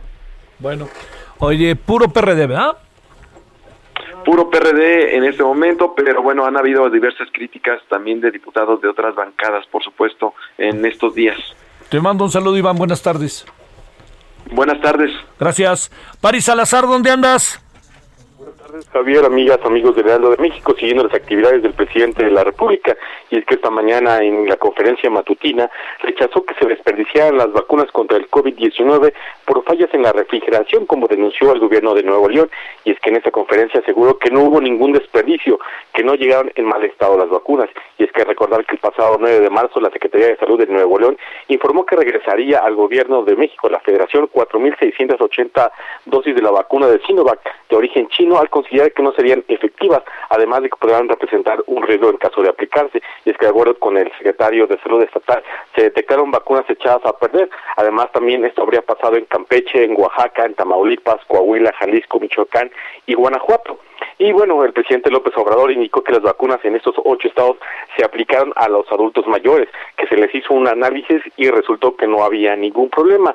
Y también en esta conferencia el presidente lamentó el fallecimiento de una mujer en Hidalgo, una, una adulta mayor, y descartó que esta muerte esté relacionada con la vacuna contra el COVID-19. Expuso que ya se están haciendo las investigaciones y los estudios con especialistas y que al parecer no hay relación entre la vacuna de COVID-19 y el fallecimiento de la señora. Bueno, este, oye, eh, y insisten que se pueden aplicar entre 200 mil y 300 mil vacunas por día, ¿verdad? Así es, y es que el presidente López Obrador dijo que, de, que se puede continuar a un ritmo de aplicación de 200 a 300 mil vacunas diarias si no fallan la entrega de las vacunas. Dijo que hay buenas noticias porque van a seguir llegando vacunas, por lo que no se va a detener el plan de vacunación y dijo que esto permitirá que se siga a un ritmo de 200 mil a 300 mil aplicaciones de vacunas por día. Y es que México, recordar que México tiene contratos para adquirir 140 millones de vacunas de COVID-19 con Pfizer, AstraZeneca, CanSino, Sputnik y Sinovac, y que esta siguiente semana se firmará un contrato con Sinopharm por 12 millones de dosis. Y bueno, la siguiente semana van a arribar a México 3 millones de vacunas de Sinovac y y 600 mil de Pfizer. Y también recordar que esta semana llegaron 200 mil vacunas de Sputnik y 600 mil de Pfizer, las cuales ya estarían disponibles para aplicarse a partir del próximo lunes, Javier. Pasa, París, es que da la impresión de que llegan muy a cuentagotas, ¿no? O sea, como que no llegan los grandes, este, las grandes cantidades. Esa es la impresión que hay. Por eso se ve tan difícil que se pueda aplicar de 200 a 300 mil por día. Pero bueno, supongo que traen su plan de que pronto llegarán ya ahora sí encarretadas, ¿no? Así es, y es que ya la próxima semana ya llegarán tres vuelos procedentes de China con esta vacuna de Sinovac. Serán un vuelo de cada de un millón de, cada, de vacunas cada uno, que serían el lote más grande que estarían llegando a nuestro país y también serían las 600 mil vacunas. Y es que también recordar que a final de mes ya llegarían al menos dos millones de vacunas de Cancino, estas que ya se fueron envasadas en, eh, que, en Querétaro con la empresa Drugmex ya serían entregadas y también a principios de abril ya serían entregados los primeros lotes de AstraZeneca que están siendo envasados en el Estado de México. Es por eso que el presidente López Obrador eh, confía en que a finales de abril quedarían ya vacunados al menos con una dosis los más de 15 millones de adultos mayores, que ese es lo que el objetivo que se ha marcado en un primer momento el gobierno federal, pero como bien dices, ya espera que a partir de la siguiente semana lleguen ya más lotes. Te mando un saludo, París, gracias. Buenas tardes. Bueno, es, es una labor muy importante, pero ay, caray, es también una labor que pasa por los terrenos de los votos, que no se puede evitar, ¿no? Pero bueno, vamos a una pausa y estamos de vuelta. Todavía traemos muchas cosas en esta media hora final. El referente informativo regresa luego de una pausa. Estamos de regreso con el referente informativo.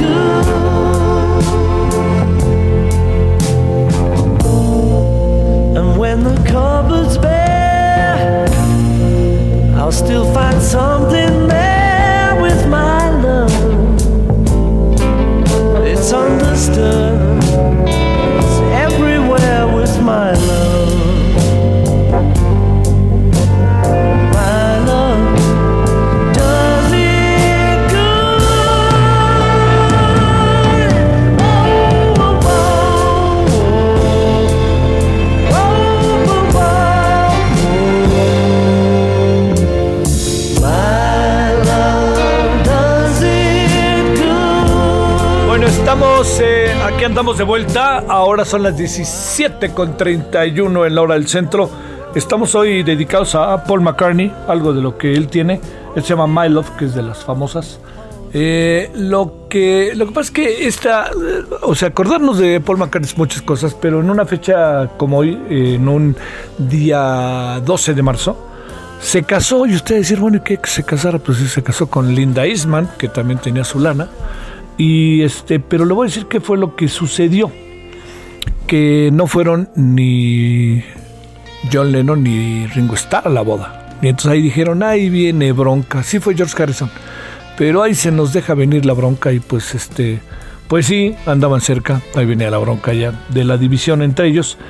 Este, pero pues eso es lo que dicen los, la, la chismografía, que ya ve que siempre es muy dada a este, a inventarse cosas. Bueno, My Love, Paul McCartney, escuchemos tantito más.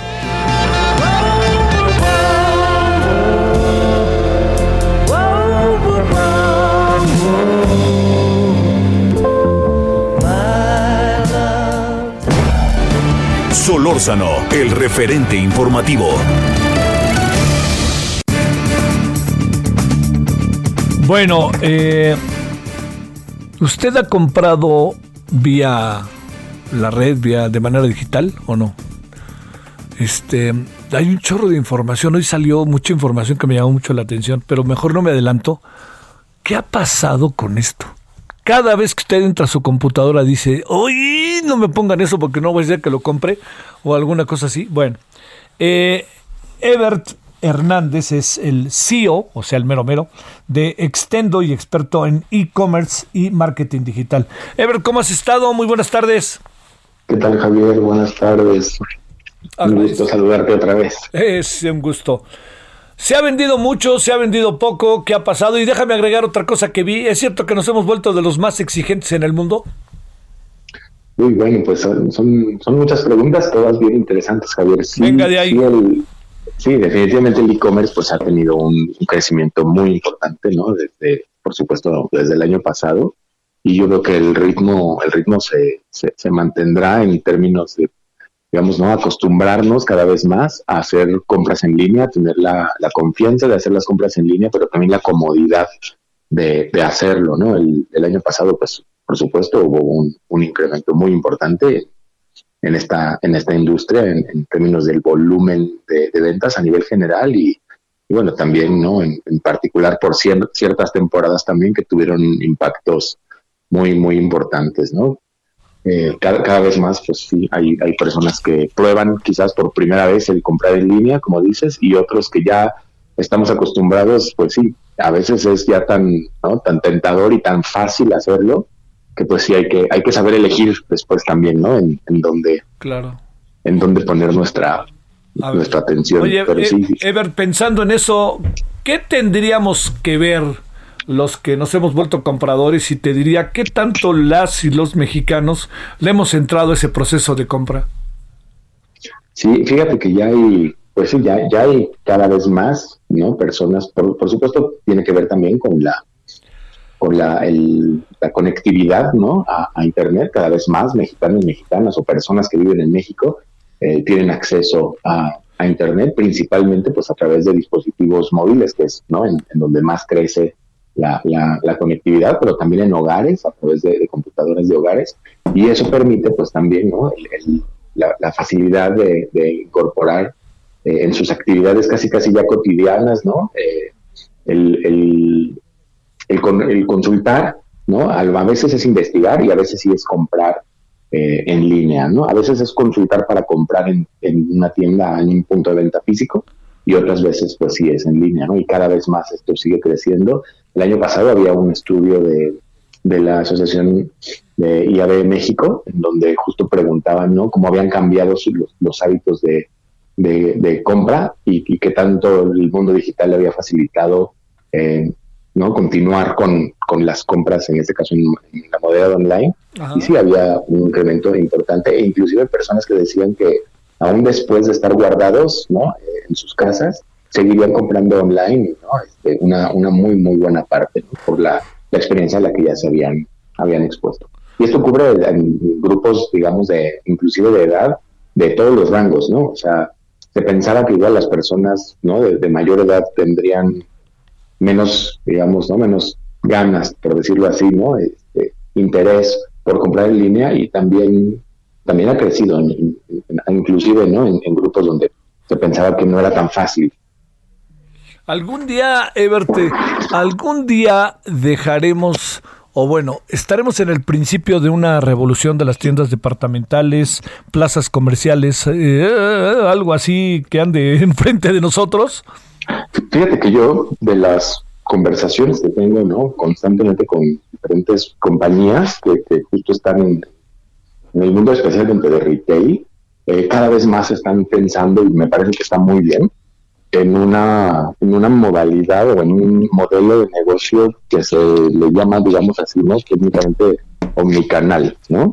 En donde no es, eh, no es como cambiar una cosa por otra, sino más bien combinar las ventajas que tiene cada una de las oportunidades de satisfacer las necesidades de los clientes a través de todos los canales, ¿no? Las diferentes opciones que tenemos todos como, como, ¿no? como consumidores de relacionarnos con, con las marcas, ¿no? Y sí a través de, del- de, pues, de los diferentes canales, digamos, disponibles. Oye, eh, ¿y esto de qué es esto del hot sale? 2021 del 2021.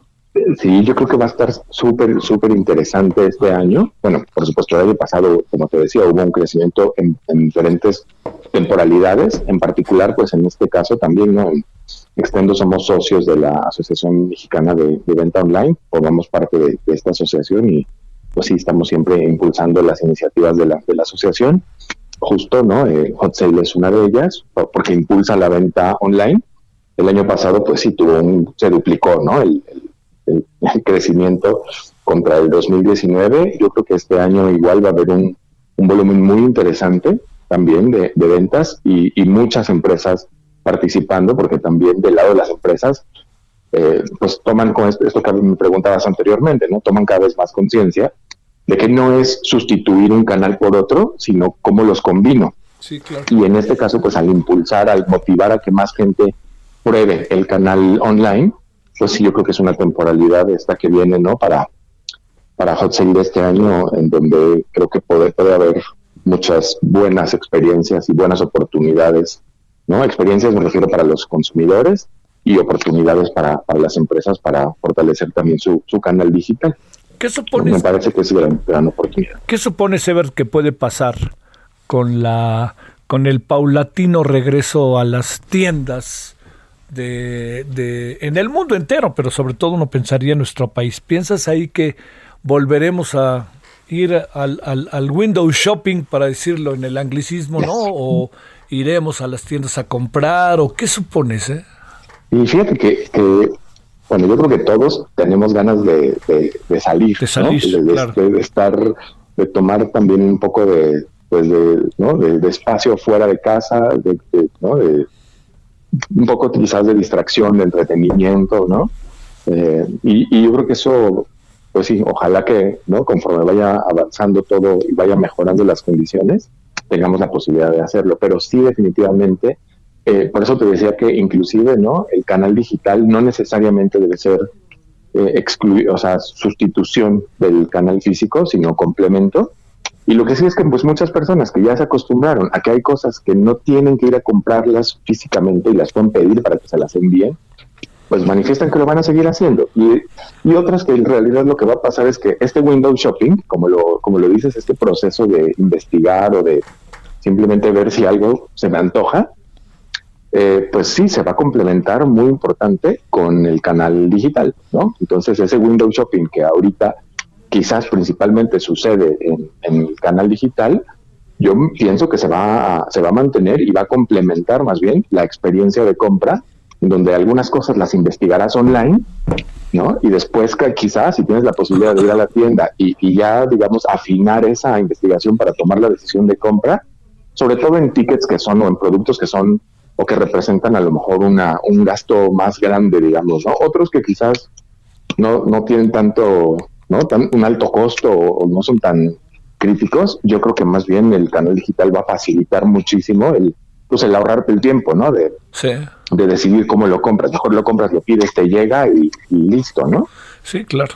Oye, por último, este, eh, para estas cosas como la- las que ustedes van a hacer, ¿te tienes que inscribir o alguna cosa así? O, o- o digamos, pues, entendiendo que puede haber unas ofertas para mucha gente eh, que le pueden resultar interesantes desde el ámbito personal, profesional, etcétera, ¿no?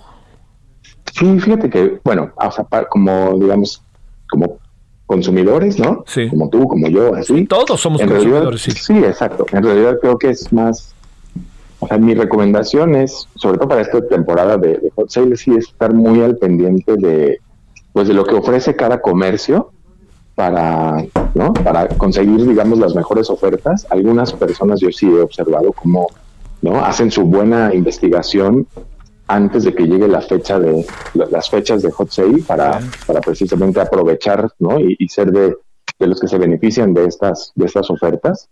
Y del lado de las empresas igual yo creo que la recomendación principal es prepararse muy bien. Ahorita están a muy buen tiempo de prepararse no solamente para dar a conocer las ofertas sino para pensar en lo que realmente sus clientes quieren que eso es a lo que de alguna manera nosotros nos dedicamos no ayudarles a las empresas a analizar cómo son sus clientes, cuáles son las cosas que, les llaman la atención, qué tipo de productos son los que compran eh, qué tipo de productos, por ejemplo, compran en descuento, qué tipo de productos no necesariamente compran en descuento.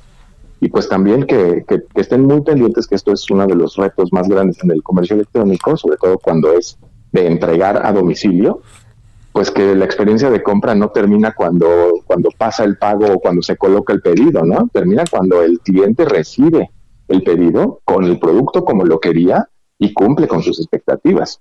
Entonces, como que hay que prepararse de los dos lados, ¿no? Tanto de los que están interesados en satisfacer, satisfacer alguna necesidad de compra, como los que están interesados en hacer negocio a través del canal digital. Los que sí se tienen que inscribir en el hot sale son los comercios que quieren participar en la, en la temporada. Mostrar las ofertas, ¿no? Claro. Así es, así es. Ever, muchas gracias que estuviste de nuevo con nosotros. Oh, con mucho gusto, Javier, muchas gracias y bueno, deseo que sea un, un fin de semana muy agradable para todos y pues que se preparen todos, sobre todo las, las compañías, los comercios. Oye, se muy bien. Es que se nos Para este viene, próximo. se nos viene un fin de semana. Bueno, estamos en él ya por los maestros y maestras que hoy trabajan en y los estudiantes no trabajan, pues tienen tareas, pero pues se nos viene viernes y lunes, ¿verdad, Ebert? Sí, sí, sí, sí, un fin de semana largo. Bueno, te mando un Pues saludo, bien. gracias. Un saludo, gracias. 17:44 en la hora del centro. Solórzano, el referente informativo.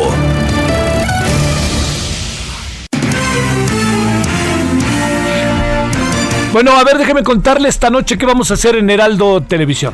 Primero vamos a hablar de directo hasta Guatemala con el pues este con el regreso de los de las personas, cadáveres ahora, restos ahora de migrantes guatemaltecos que fueron asesinados en allá en Tamaulipas, en las afueras de Ciudad Camargo. El segundo asunto que ay, se duele, ¿no? El segundo asunto es que vamos también a conversar, bueno, por supuesto, toda la información del día, ¿no? Que es importante del tema coronavirus, pero también vamos a hablar del caso Félix Salgado Macedonio. ¿En qué va el asunto? Me da la impresión de que están alargue y alargue la definición, pero como nos decía Paco Abundis hoy, están buscando la popularidad a como dé lugar, ya luego viriguan, y esa popularidad, pues, ¿qué son? Pues votos, ¿no? Así de fácil, así lo ven. Bueno, luego, tercer asunto que vamos a ver eh, es dos conversaciones con Iván Macías, que está seleccionado con unas extraordinarias, extraordinarias fotografías sobre el tema del World Press Photo, fotos que nos ha, que, que ha presentado y vamos a hablar con él de esas fotos, etcétera, en nuestra sección de los viernes de al 10 para las 10. Es decir, empieza a las 9.50 la conversación y termina a las 10 de la noche. Y vamos a conversar también con Raúl Zaratuza. ¿Quién es Raúl Zaratuza? Es ni más ni menos que el encargado del abierto de tenis de Acapulco. ¿Por qué vamos a platicar con él? Por muchos motivos, la afición al tenis, etcétera, pero ¿cómo le están haciendo? ¿No? El año pasado, ahora sí que casi los agarran con el tema de al, abierto mexicano de tenis, casi lo agarran al abierto mexicano de tenis con las manos en la puerta, ¿eh? La logró librar porque siempre es en febrero o marzo, pero este año tuvieron que hacer todo un cambio y sobre todo significa dinero para Acapulco, significa turismo, significan muchas cosas. ¿Cómo enfrentar eso con las condiciones en las que hoy estamos? El, empieza el fin de semana, el domingo, y termina el próximo domingo o sábado, según las finales, el torneo del Abierto Mexicano de Tenis de Acapulco. Vámonos a las 17.47 en la hora del centro. Carlos Juárez, Vámonos con el tema que tendremos en la noche en Heraldo Televisión, pero que ya lo vamos teniendo ahorita en radio. Cuéntanos qué pasa allá en Tamaulipas. Hola Javier, buena, buena tarde. Pues bueno, justo el día de hoy los cuerpos de los 16 guatemaltecos, 11 mujeres, 11 hombres y 5 mujeres fueron repatriados desde Reynosa hasta Tegucigalpa, en donde fueron recibidos por autoridades de Guatemala, como el presidente Ale- Alejandro Yamatei, y las familias de estas 16 personas, que bueno, eh, vale la pena eh, recordar eh, los nombres de Marvin Alberto Tomás López, Elfego Roliberto Miranda Díaz, Adán Coronado Marroquín, Edgar López y López, Rivaldo Danilo Jiménez Ramírez, Madeleine, Madeleine Stephanie García Ramírez, Brandon David García Ramírez, Rubel Elías Tomás Isidro, Santa Cristina García Pérez, Anderson Marco Antulio, Pablo Mauricio, Iván Gudiel, Pablo Tomás, Osmar Nestavín Miranda Baltasar, Paola Damari Zacarías Gabriel, Doramelia López Rafael, Uber Feliciano Vázquez y el día de hoy se dio a conocer eh, la identidad de la víctima número 16, una víctima que no se había eh, eh, revelado el nombre y corresponde al nombre de Leida Xiomara González Vázquez.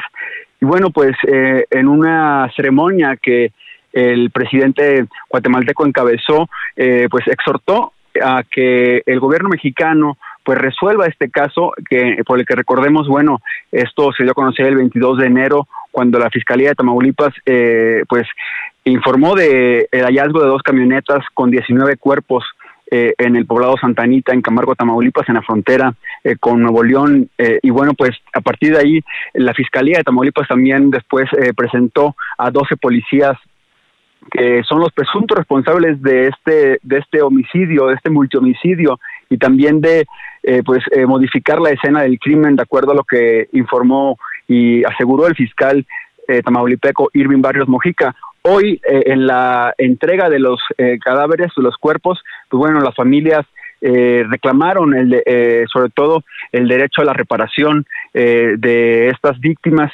eh, de, de homicidio. Y bueno pues el gobierno mexicano eh, de acuerdo a lo que informó la fiscalía de Tamaulipas está eh, eh, en territorio guatemalteco, la Comisión Estatal de Atención a Víctimas y también la Fiscalía Tamaulipeca, eh, supuestamente, de, de acuerdo a lo que informaron, para comenzar el proceso de reparación integral eh, viajaron un grupo de psicólogos, trabajadores sociales, médicos, antropólogos, genetistas, eh, quienes eh, pues detallaron cómo fue que se confirmó la identidad de las víctimas. Recordar que, bueno, desde el día 23 de enero, 24 de enero, las familias guatemaltecas aseguraban que sus familiares eran eran eh, pues los eh, asesinados y calcinados de esta masacre en Camargo. Y bueno pues hoy eh, 12 eh, tres meses eh, Javier tres meses después de que salieron justo salieron un 12 de enero de 2021 de Guatemala tres meses después regresan estas estas 16 eh, personas originarias de Guatemala lamentablemente pues regresan sin vida después de este hecho terrible que bueno se recuerda inmediatamente la masacre de San Fernando en abril, en agosto de 2010 y después estamos a unos a unos eh, meses de a unos días mejor dicho de también de, cumplir una década del hallazgo de las fosas clandestinas también en San Fernando Tamaulipas y bueno eh, hoy regresaron estas personas lamentablemente eh, pues sin vida a Guatemala Terrible. Carlos, gracias. Buenas tardes. Buenas tardes, Javier. Saludos y hasta Tamaulipas. En la noche este tema lo tenemos ¿eh? en Heraldo Televisión para que usted lo vea. Bueno, vámonos ahora a Charbel Lucio. ¿Qué pasa en Michoacán en pleno puente? ¿Qué tal, Javier? Buenas tardes. Un saludo al auditorio. Te platico que en este año migrantes michoacanos superaron el récord de solicitudes ante el Instituto Electoral de Michoacán para poder votar desde el extranjero.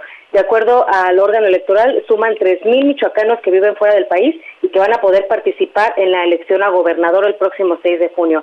El Instituto Electoral dijo que este nuevo récord en participación de los paisanos es gracias a la colaboración de asociaciones y clubes migrantes, así como de ayuntamientos. Durante el proceso electoral de 2015 fue un total de 1.577 registros de voto extranjero, de los cuales el día de la elección solamente vota- votaron 556, lo que indica que para este proceso actual se duplicó la intención de emitir el voto entre la comunidad michoacana que radica fuera de México, principalmente en Estados Unidos de Norteamérica. Y en otro tema, en el tema de seguridad, eh, te platico que grupos armados de las localidades de Pinzándaro, Santa Ana, Matlán y de Buenavista, Tomatlán, pertenecientes a Buenavista, se apoderaron de vehículos que utilizaron para bloquear carreteras en esa zona de la Tierra Caliente Michoacana. Le- eh, civiles armados con el rostro cubierto comenzaron a retener vehículos con los que mantuvieron cerrada la circulación carretera de esta región y eh, los hombres prendieron fuego a un camión de una empresa refresquera para intensificar este bloqueo, por lo que soldados de la zona militar de Apatzingán y elementos de la Guardia Nacional junto con Policía Michoacán se trasladaron a esta zona para sofocar el incendio de la unidad y retirar el resto de los vehículos, por lo que eh, pues en esta tarde ya está reanudada la, la vialidad y se encuentra ahí un operativo para pues mantener la seguridad. Eh, se dijo que este eh, pues estas acciones eh, las había provocado la detención de tres integrantes del grupo Los Viagras, entre estos un hijo de, de un líder apodado el Gordo Viagra, y eh, pues esto es lo que se presume, sin embargo la Secretaría de Seguridad dice que eh, pues fue una respuesta ante los operativos que comúnmente se realizan en esta parte de Michoacán. Ese es mi reporte, Javier. Sale, ¿cómo va el puente? ¿Movido o no? Pues eh, normal, ahorita por la pandemia, pues eh, algunas personas quieren resguardarse, pero vamos bien. Eh, estos incidentes que se están registrando en la tierra caliente de Michoacán, pues ya son el pan nuestro de cada día. Te mando un saludo, Charbel. Buen fin de semana. Un abrazo. Seguimos Paris. Salazar, cuéntanos. eh, estamos con Paris. Sí. Paris, a ver, muy en breve. Vámonos contigo. Buenas tardes, Javier, nuevamente. Y es que esta mañana el presidente Andrés Manuel López Obrador anunció que ya inició este plan de protección a candidatos con, con miras a la elección del próximo 6 de junio. Dijo que ya serán eh, las mesas de seguridad donde se abordarán todos estos casos. Serán a través de las denuncias que hagan los propios candidatos o también serán eh, casos personalizados. Serán investigaciones y planes de de protección personalizados y que se revisarán a diario en cada estado. Y dijo que, por ejemplo, uno de los puntos rojos es Guerrero y Sinaloa, donde se registra el mayor número de amenazas a candidatos. Javier. Sale, muchas gracias, Paris. Buenas tardes. Buenas tardes. Bueno, entonces ya nos vamos. Eh, viene el fin de semana, estaremos aquí el lunes, ¿no? Pero viene el fin de semana largo y ahí sí, este, yo le diría, no, no, no echemos en saco roto las cosas que se nos dicen respecto a la pandemia. Entiendo que pareciera que estamos como relajando las cosas, ¿no? Bueno, eh, tengamos cuidado con la relajación porque no hemos dejado de padecerla, ¿no? O sea, no, yo le diría, la, la vacuna, como lo hemos dicho muchas veces, la vacuna es una tenue luz al final del túnel, porque también es perentoria. Entonces, uno tiene que tomar en cuenta que se tiene una vacuna y luego se tiene que volver a vacunar y hay que vacunar a los que no se han vacunado. Entonces, es todo un asunto y es el mundo entero y somos, por supuesto, que también nosotros, ¿no? Los mexicanas, las mexicanas y los mexicanos. Entonces, ahí pongámonos a las vivas. Por lo pronto, yo, su servidor, le espera a las 21 horas en hora del Centro General de Televisión. Ahí estaremos.